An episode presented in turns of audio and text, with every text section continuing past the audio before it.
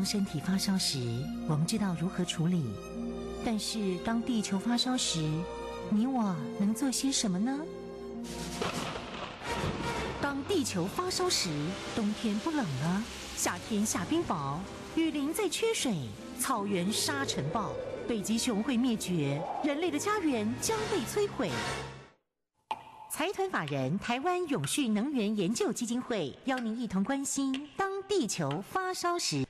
当地球发烧时，与您一起掌握节能减碳、气候变迁最新发展趋势。听众朋友，你好，欢迎您再次收听《当地球发烧时》，我是主持人林尔翔。节目中为朋友邀请到的是台湾永续能源就基金会董事长简佑新简董事长。董事长您好，呃，主持人您好，各位听众大家好。今天我们要来关心的是大学、大学校园里头的永续发展。现在我们国内许多的大学也做得非常不错的喽。嗯，呀、yeah.。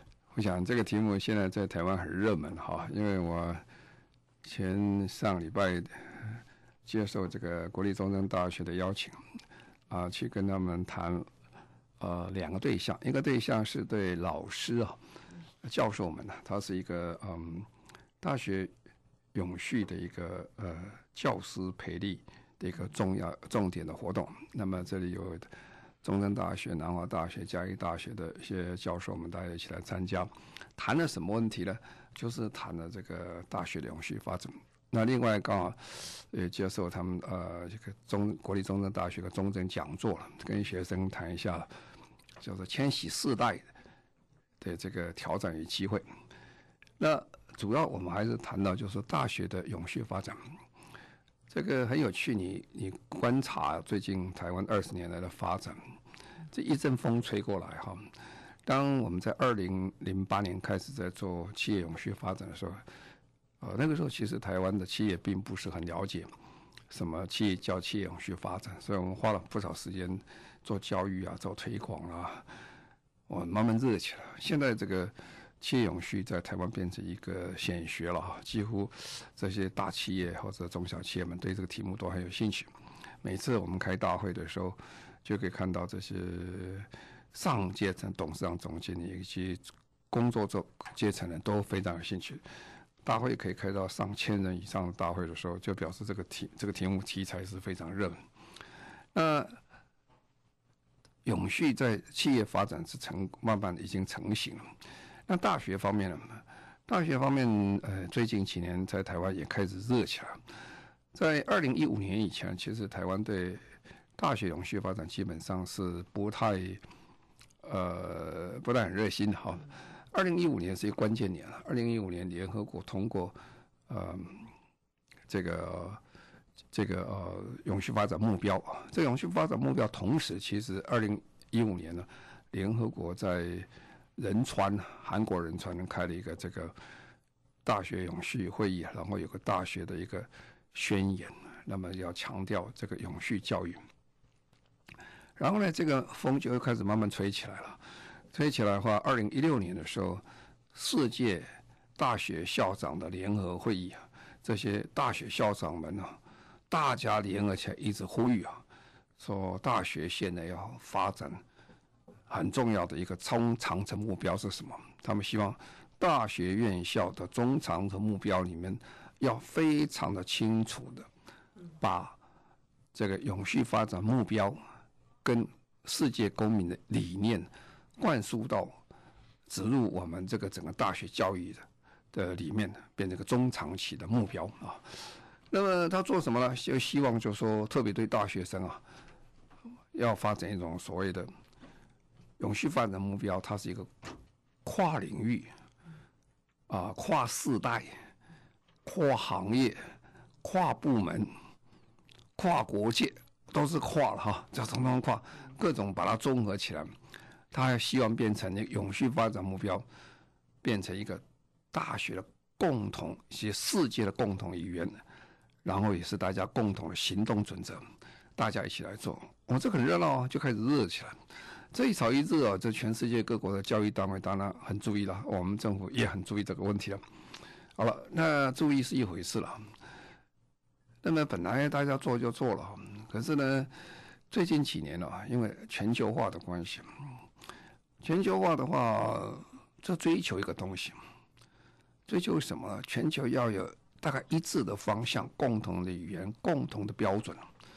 啊，你讲的跟我讲要一样啊，否则你的永续跟我永续不一样。这是第一点。第二点要透明化，透明化。到底你在做什么？哈，你说你做的很好的。所以最近几年，你看啊，我们看那个大学里面受到很大的冲击是什么？前几年哦，就有公布。Times 的高等教育啊，英国 Times 高等教育的一个排名榜排行表。这个排行榜是排什么榜啊？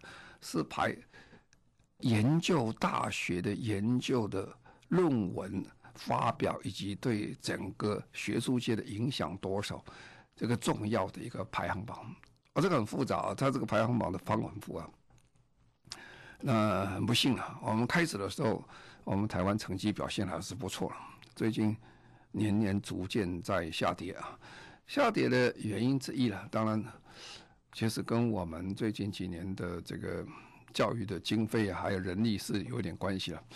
因为我们常常讲五年五百亿了哈，那时候五年五百亿想去争取一些这个呃好成绩出来，其实五年五百亿在全世界高等教育讲起来是很少了，杯水车薪。你要看看。你要看看这个哈佛大学、耶鲁大学，就算北京大学、牛津大学，他们的校务基金有多大？那是可观的不得了。所以这个东西砸钱下去是有效的。你请了很好的老师，做很好的设备，那么提供很好的环境啊，那最好的学生啊，那奖学金下去，那么这样当然他程度就累积会出来嘛。那他们怎么看成绩呢？他们看成绩就是说。哎，你这个国际上有很多重要的指标啦，比如说 Engineer Index 啦，或者是这个哦 Citation 啊，看看你的几你发表几个 paper 有没有被人家引用啊等等，啊，那么每年公布的成绩啊，那么我是稍微难过一点，我们成绩在下跌，不在上升啊。不过这个成绩基本上讲起来，哎，引起一个大学的走向开始走有点偏差了。因为他是看都是看你的教你的论文有没有被人家引用，有没有在国际期刊登出来。那什么叫做国际期刊啊？什么叫做引用？谁在引用这个东西啊？好，那当然这个旁门左道就跑出来了。因为很多国家啦，不止台湾而已了，他会规定啊，大学教授升等一定要在国际期刊发表文章，这是第一点。第二点，你的文章啊要有人跟呐、啊，就是有人引用你的文章才可以。所以前一阵子 在台湾还爆发这个事情，我们有我们的同胞啊，自己办了一个国际期刊呢，好几个期刊呢哈，然后就然后请了一些国外的这些啊所谓编辑等等来来审查文章，啊，所以就变成很多我自己我们自己人投到这个国际自己的国际期刊的人去，当然也有外国投进来了哈。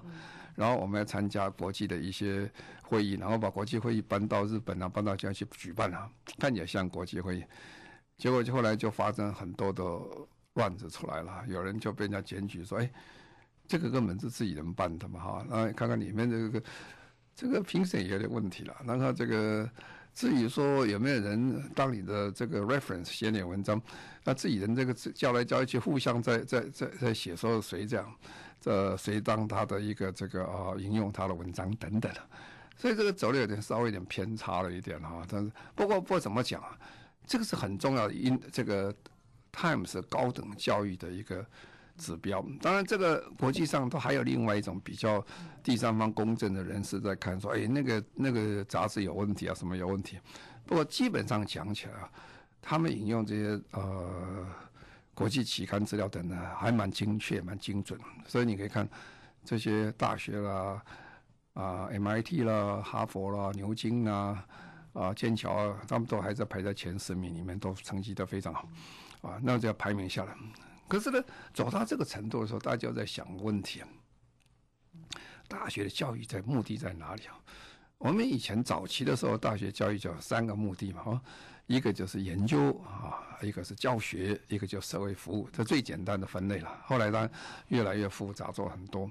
我们把简单化，怎么讲这研究？那刚才讲研究，可是呢，大学其实负担一个非常重要的一个社会公益服务的目的啊，因为你研究这个学问要对人有用啊，对社会有用，啊，所以很多东西并不是说专科大学那样的味道，而是说你这个东西怎么样对社会产生一个 impact，说说一个影响力出来，所以就开始大家研究大学的影响力分析，到底这个大学对社会有没有影响，还是没有影响？如果大学对社会都没有影响，也有人在批评了，就说，哎呀，这个学校很好，办得非常好。不过在这个地方有点像殖民地一样，因为它是个大学城，关在一起，就里面人活得很愉快，跟外面的这些村庄部落一点关系都没有。所以呢，村庄部落人也不会觉得很骄傲，说，哎，我有个大学在这里，因为它一点关系都没有。啊，所以大家就是怀疑说，这些大学本身跟你的边上社区，还跟社会的关联是什么东西？好，那就开始想了。那这个问题就牵涉到所谓永续的问题了。这个大学如果要能永续发展下去，其实我们照一向的讲法都这样：天下事永续就三个嘛，经济面要做好，环保面要做好，社会面要做好。那大学一样啊，大学的经济面要做好，大学的环境要做得永续，大学的公益社会服务要做得很好。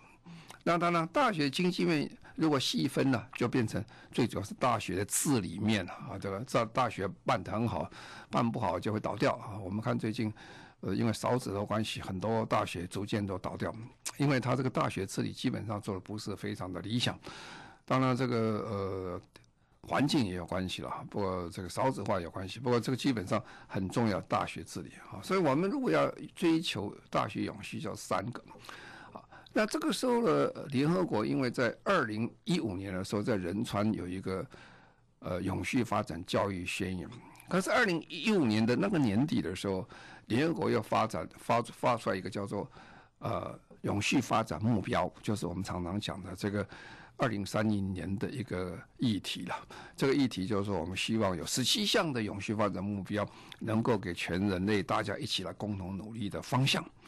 那个这时候，大学当然校长们就看到这个很重要了，因为这联合国是经过三年里面不断的在跟各国沟通出来的结果出来，所以大学校长就把带进去了。所以现在的大学永续教育就变成说，大学永续教育如何跟永续发展目标把它结合在一起。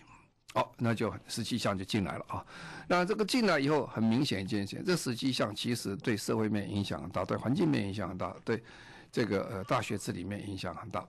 那我们的政府了，我们的教育部了，其实在最近几年，呃，也花了不少的经费跟时间，跟这个政策开始在推啊，我们台湾的啊、大学永续。那么。目前，呃，教育部呃已经做了两期了哈，现在开始要怎么样进入第三期？那么，它最主要的也是希望我们的大学教育里面能够结合我们现在世界在谈的永续发展目标了。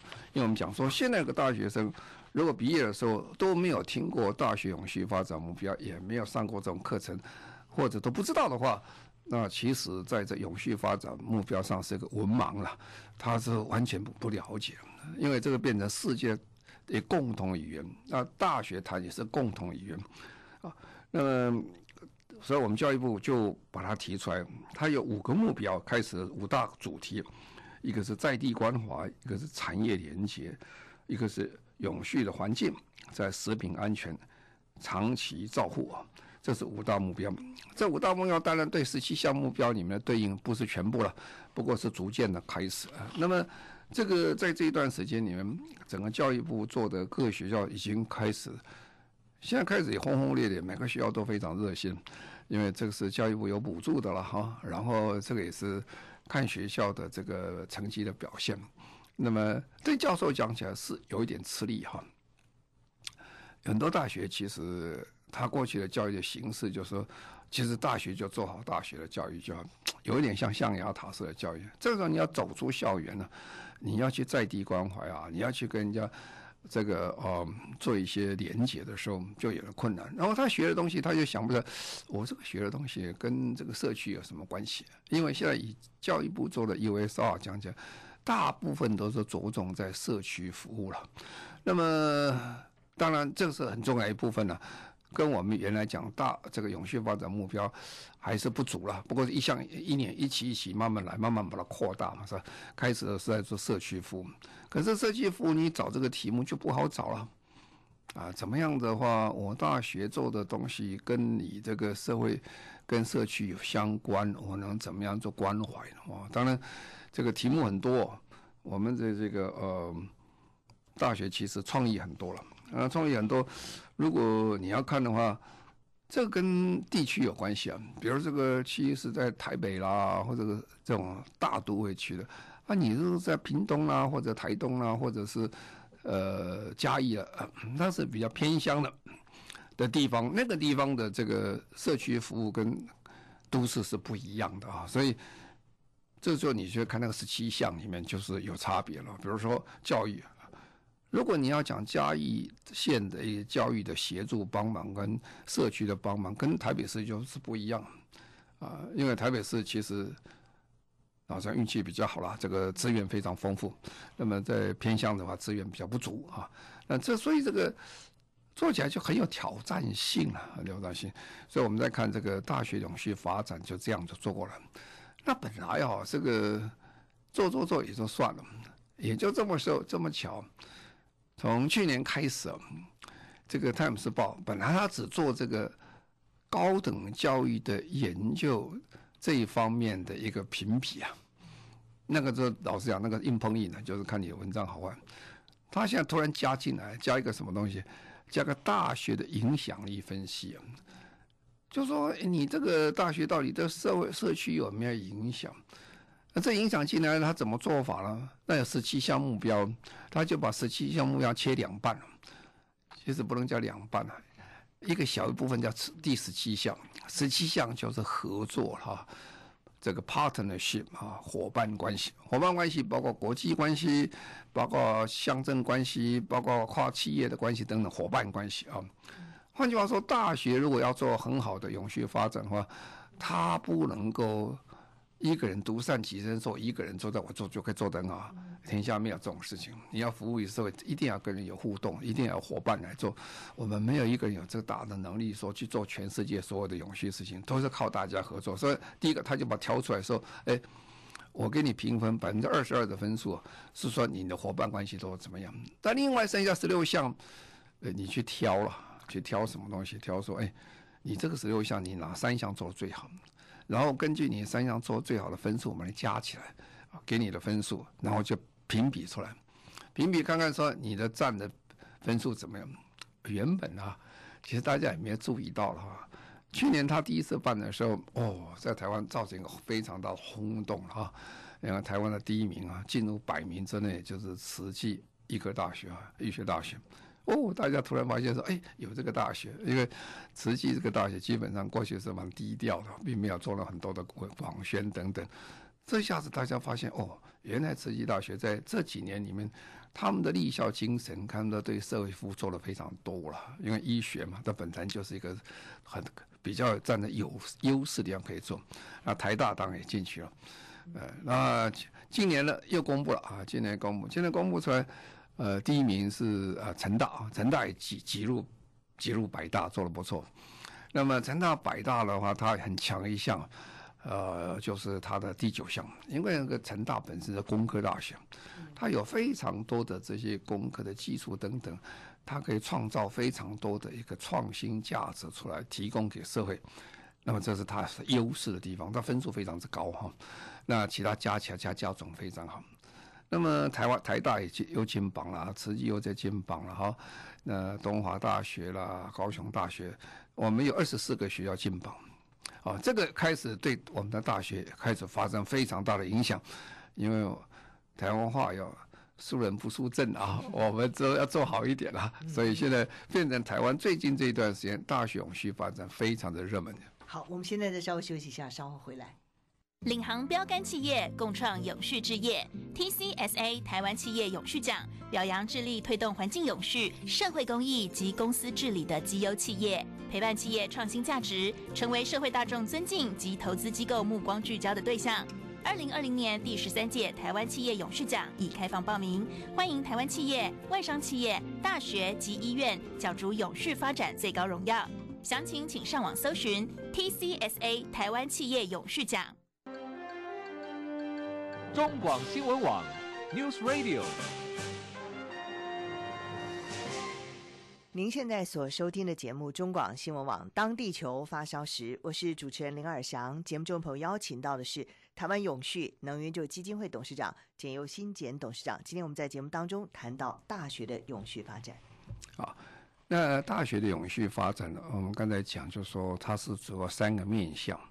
不过目前我们现在台湾进行比较多的个面向，是用这个哦配合联合国永续发展目标。那我们教育怎么样去把它跟它结合在一起啊？然后这变成跟全世界发展共同的语言的状况下来，让我们的新一代能了解这个东西。那我们就看到这些他公布这些成绩好的国家是哪些啊？跟我们一般想的是不一样啊！我们过去看到，比如说我刚才讲，就说，人家讲哪个大学最好，大家一定想牛津啊、剑桥啦、哈佛啦、哦耶鲁啊等等，都是好大学啊。不过呢，这个成绩看出来啊，是不太一样啊。这些学校在前十名都看不到的，他们也表现不错，不保不到前十名。哎，那你说那前十名是谁？非常有趣啊！我不想这个是不是因为这个整个泰晤士是英国系统，他们的观念做方法，不过他还是根据联合国的方式来做。这个前十名里面，几乎百分之八十以上，就是八个都是英国式的教育系统出来，最多的是纽西兰、澳洲、加拿大、美国、英国，啊，几乎囊括全部了。那我也在想，这是什么问题？为什么是都是英国式的教育系统变成这样？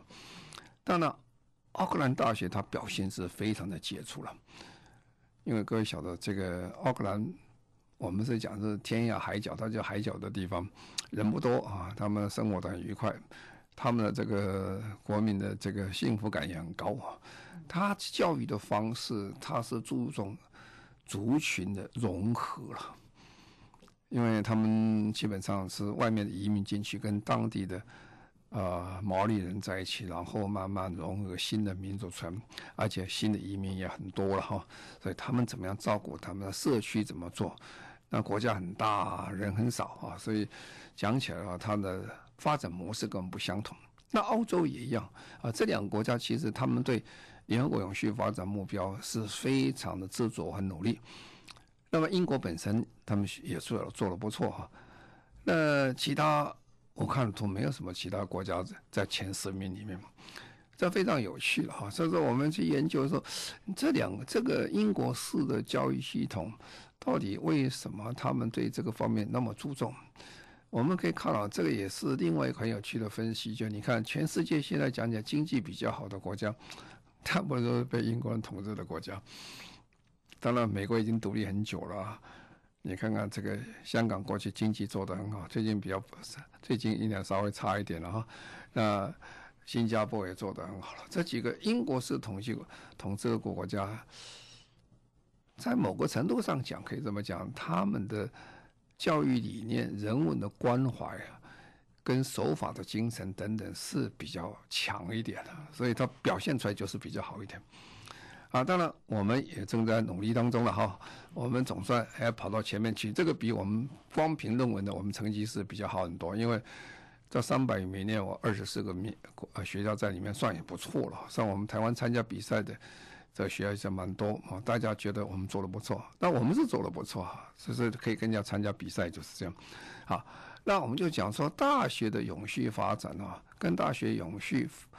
目目标的这个整个计划是有差异的。我们从小大学永续发展，其实就是三个方向：一个大学治理，一个是这个社会的这个公平正义跟关怀，然后就是一个就是环境永续。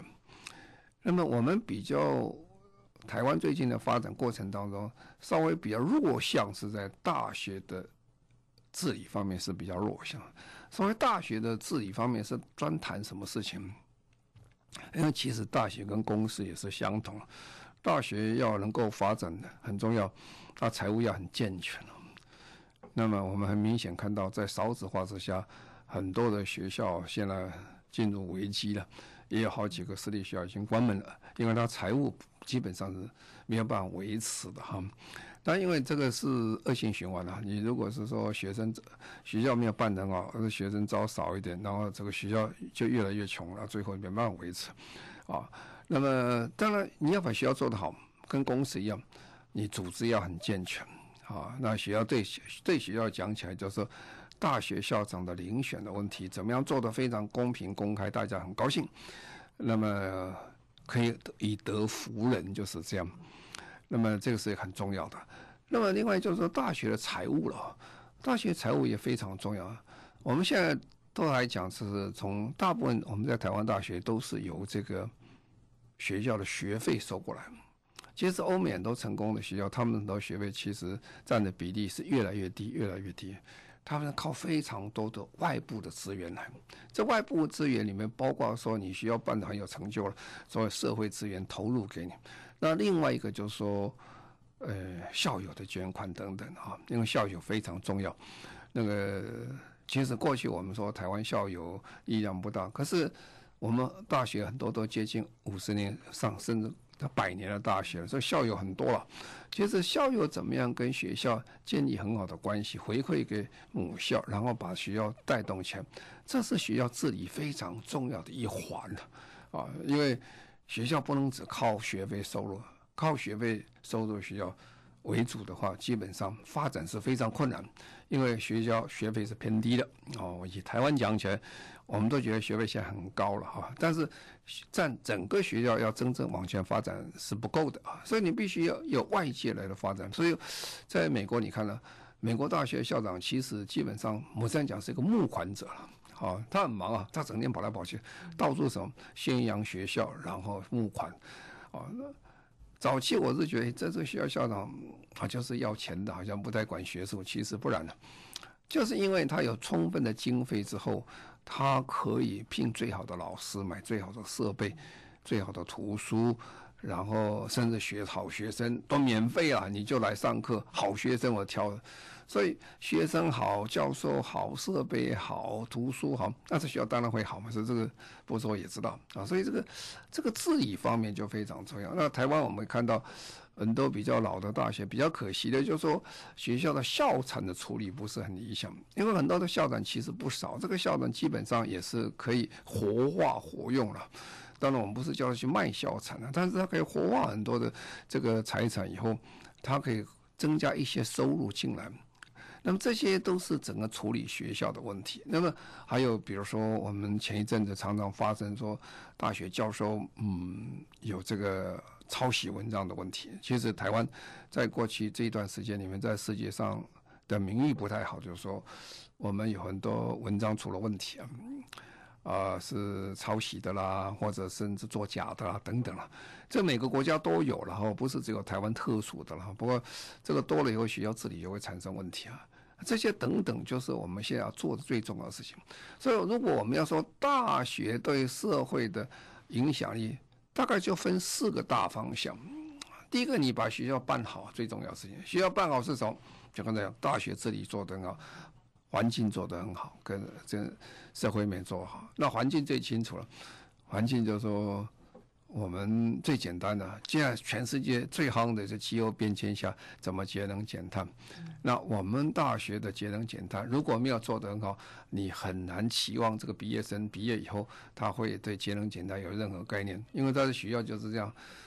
呃，随便随便开冷气、开什么电啊等等，浪费等等，所以这个造成观念就是学校的哦，养成非常正确的观念的时候，那非常重要啊。所以第一个，把学校本身永续做好，这个我们叫大学永续啊。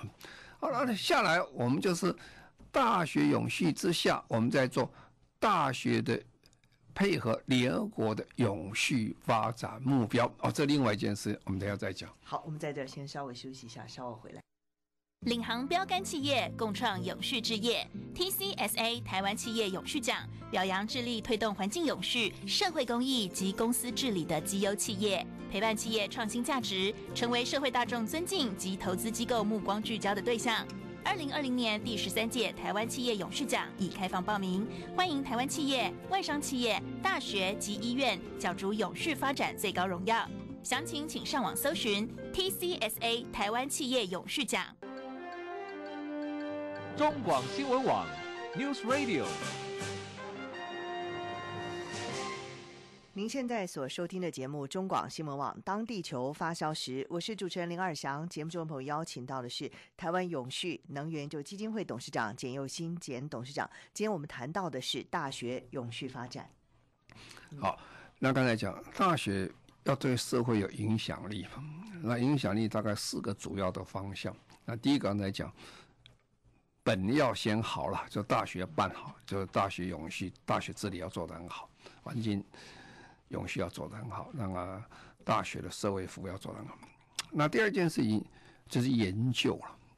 这个研究其实以前大家做研究做研究，但是慢慢如果你跟研究去跟那个联合国十七项发展目标去结合的时候，你就发现你的研究跟那目标是有相关性的。为什么这次成功大学表现这么好？因为他们做了很多研究，就是一种创新呢、啊。这等于一个等于企业这个我们建设啦，国这个等等啦，这些都是所所需要的东西，所以它连接起来，它成绩表现得非常的好了。那像台大这一次在这个粮食方面，他们也做得很好，农学院他们做的很成功，很多的 project 做得很好，所以你把学校很多发展的项目直接跟它挂钩，你就可以。那上次我不到清华大学，我就听他们讲，他们现在很好，他们要现在大学的教授在研究说，也要先去衡量说，你做的研究跟这十七项有没有相关的东西。其实我们常常讲，永续是无所不包了。哪一件跟你没有关系？只是说你平常没有去想这个问题而已。当你想做出来，慢慢你就会发现说，其实我们每个人呢，在大学里面也都在很努力的做研究发展，而研究发展跟永续发展目标很多是相合的了。就是说，你可以做得很好。那么这样继续下去的话，一个学校从这个角度发出去，你就可以把这个永续发展目标未来就是配合学校的研究做得很成功。那再就是教育了，教育其实讲是最主要的，因为这个高等教育这个《泰晤士报》的这个评比，它主要是以大学部为主。大学部为主的话，他就看你大学里面有没有在教育的东西。那么我们常常现在有个叫通识课程啊，通识课程是什么都要学，这通识课程一般我们都要了解，很重要。啊，不要只是专科懂一点点啊，什么都要只了解。那现在很多的大学，在上次到加拿大看到 UBC 啊，这个大学他们的做法怎么做呢？他们就开始编了，就是永续教育地图了。就是一个大学毕业生毕业之前，他从大一到大四或者到大五之间，他要选哪些课程？永续课程哪几个项目是他需要？学校就排出一些各种他的。地图出来，你要怎么走？走完了以后，你就可以比较完整的知道到大学的一个呃教育跟永续发展关系。然后学校变成一个实验室啊，你可以在很多学校除了上课以外，你可以推广学校很多的这些做实验。那么在美国大学跟台湾大学的差异在哪里？美国大学有时候学生非常的积极，他们在推动永续发展的时候，他是。不许学校去做这些事情，那我们是，呃，学校有时候比较积极啊，希望学生来做，有一点这个有点差别。我我上次在联合国开会的时候，我就看到这个联合国里面，哇，美国大学生来报告说很多，其实那个东西其实我们也可以做，其实我们做的也不差，啊，比如说在学校，他说推行我整个学校里面食物不浪费，啊，这食物怎么不浪费呢？啊，这个是他就说哦，厨余啊等等怎么做啊？由学生来发动啊，就是他把他所学的跟学校就在学校当实验室开始做这件事情，我们叫 Living Lab 哈，就这样做这个事情。然后再来就是大学还要做个当个社会的倡议的领导者，大学要倡议很多事情，大学不只是说。呃，我接受这个社会的一种原来既有的概念而已。因为大学人基本上是走在这个世界的前沿，他研究发展，而且都是很聪明的人，他们可以想出一个未来世界发展的方向，他提出很多倡议出来，那个倡议做出来了，他可以让这个哦整个社社会往前走。那其实最近这个最有名的倡议还还不是大学生做的，这个中学生做的啊，我们还记得。这 个这个瑞德的女女孩子啊，她这个很清楚啊，她是动员全世界的这些高中生，哇，是非常影响力之大。那这是对的，气候变迁、永续发展做。所以这样的话，大学啊跟高中一样，我们可以做这个事情。那如果从倡议啊，学校本身做好了，那永续发展教育的研究做好，它对社会的影响力就非常大。那我们希望社会不只是说大学，不只是说它。整个研究做得很好，它更能够对带动社会，那这是国家之福，社会之福。好，我们非常谢谢台湾永续能源基金会董事长简又新简董事长，谢谢您。好，谢谢各位，再见。谢谢所有听众朋友您的收听，我们下个星期同时间再会，拜拜。领航标杆企业共创永续置业，TCSA 台湾企业永续奖表扬致力推动环境永续、社会公益及公司治理的绩优企业，陪伴企业创新价值，成为社会大众尊敬及投资机构目光聚焦的对象。二零二零年第十三届台湾企业永续奖已开放报名，欢迎台湾企业、外商企业、大学及医院角逐永续发展最高荣耀。详情请上网搜寻 TCSA 台湾企业永续奖。